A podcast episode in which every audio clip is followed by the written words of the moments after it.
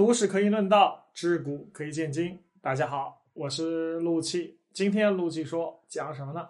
讲《诗经》中的男子形象。众所周知啊，《诗经》是我国第一部诗歌总集，反映了周初至周晚期约五百年间的社会、精神、文化、习俗等等风俗等等等等等的面貌。那么其中呢？有许多著名的女性人物形象，比如《诗经·名篇·盟》中就描绘了一个婚后操劳、认清丈夫真实面目后及时止损的女子；还有在《诗经·硕人》中的美丽女性，手如柔夷啊，肤如凝脂，描绘其美貌无双的词啊，至今还在沿用。但是呢，在《诗经》之中啊，也有着这么一群男子啊。有保家卫国的武士，偷偷暗恋啊美女的樵夫，强娶民女的恶霸，抛妻弃子的这个丈夫。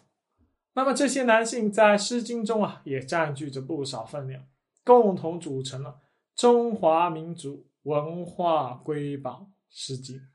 那么今天我们就来聊一聊《诗经》中的那些男人。首先谈一谈。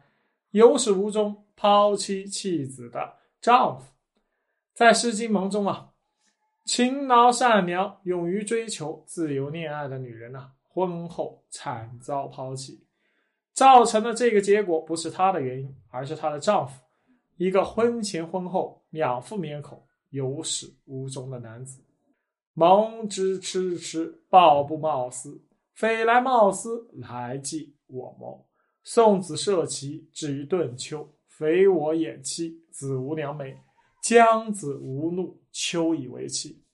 大概意思讲的是呢，这个忠厚老实的男人怀抱着布匹来我家换丝，但其实呢，不是真的要来换丝，而是为了找个由头谈论婚事。结果呢，因为自己啊不找媒人，而导致婚期延期，男人呢还生气，怪到女人身上。寥寥几笔啊，作者就用一件婚前小事，刻画出了一个爱耍小聪明、抠门、脾气大的男人形象。品行如此，后面目的达成，新鲜感褪去，变脸也就在意料之中了。那么，《诗经》中的另一篇同样也刻画了一个薄情负心汉。在《诗经·江有四》中，女子哭喊着。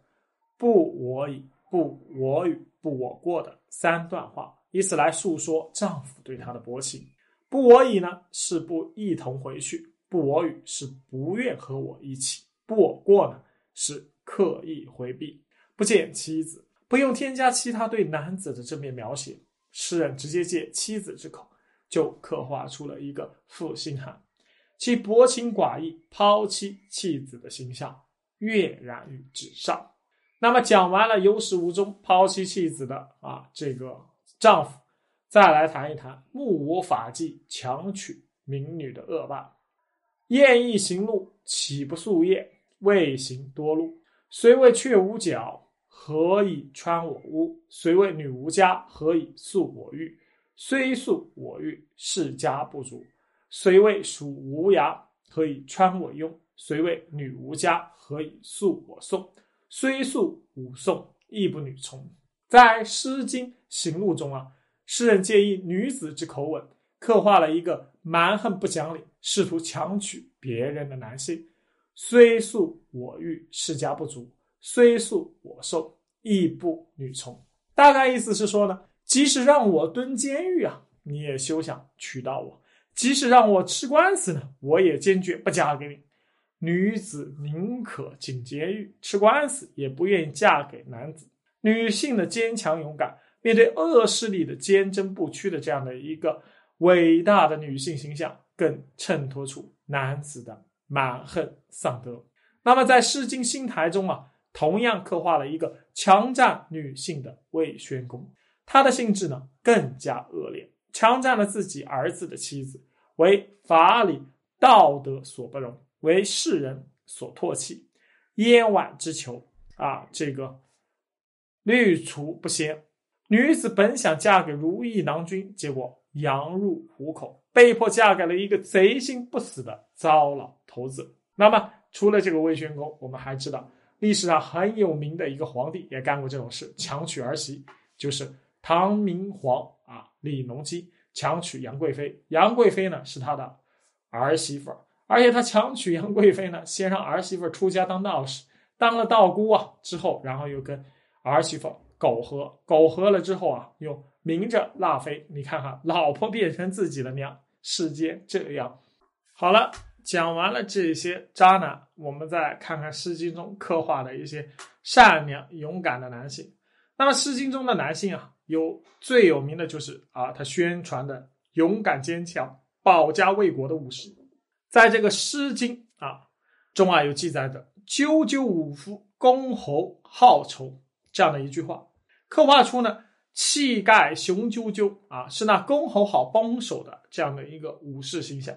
那么赳赳武夫，我们有没有想过，在春秋战国时代啊，在《诗经》那个时候，在写的写这个出《诗经》的这个时代，我们有没有想过，这个那个时代的武士是什么样子？几乎都是赳赳武夫。你看那个时代，其实不像后面可以考科举啊，社会相对安定繁荣，这个社会这个大的。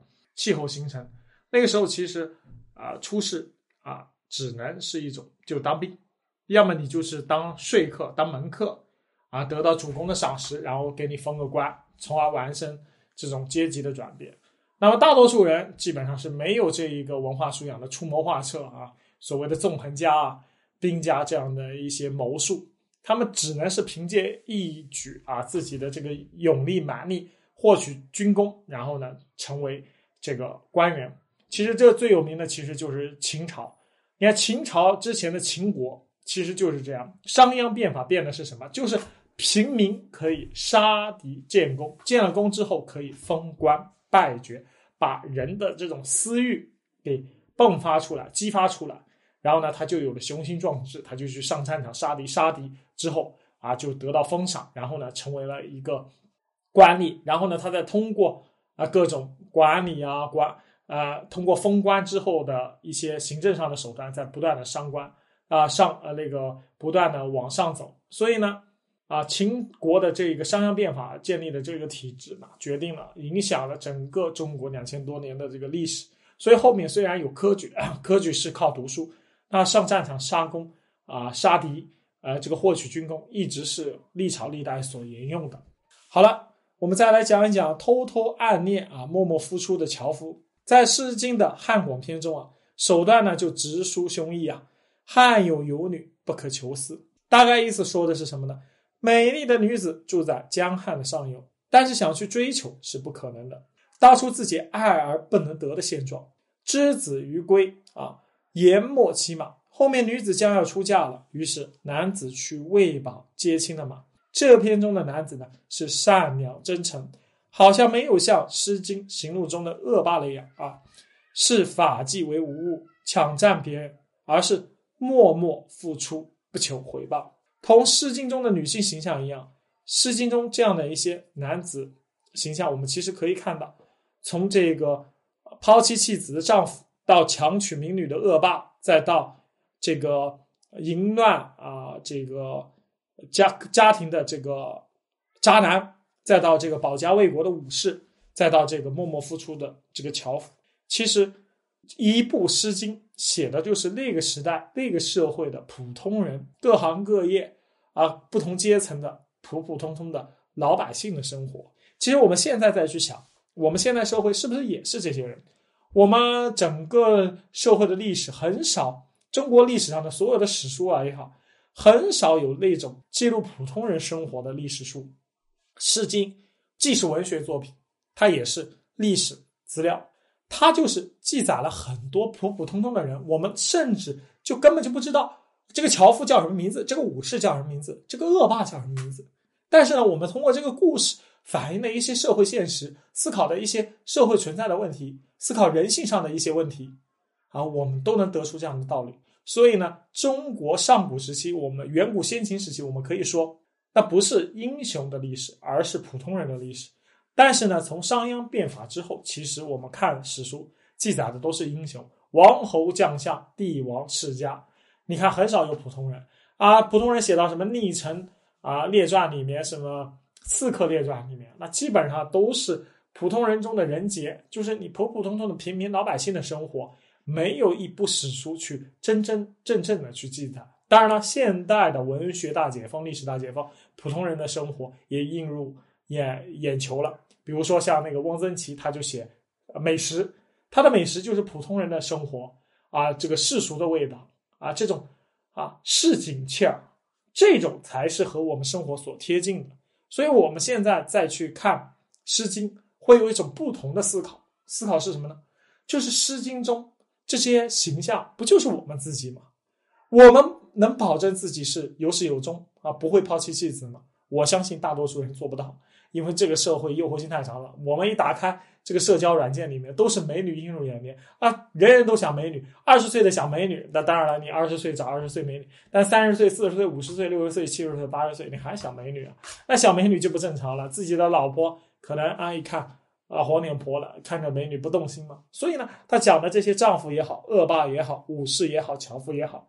就是我们自己，所以《诗经》中的男性讲的就是我们人类社会、中国啊这个社会中的普普通通的男性，而且它不仅仅讲的是周朝的男性、西周的男性，而且也讲了秦汉、三国、魏晋南北朝、隋唐啊这个元宋、宋元明清，直到现在，这就是《诗经》的伟大之处。好了，今天就讲到这里，感谢大家的收听。有什么问题，评论区留言啊！谢谢收听，再见。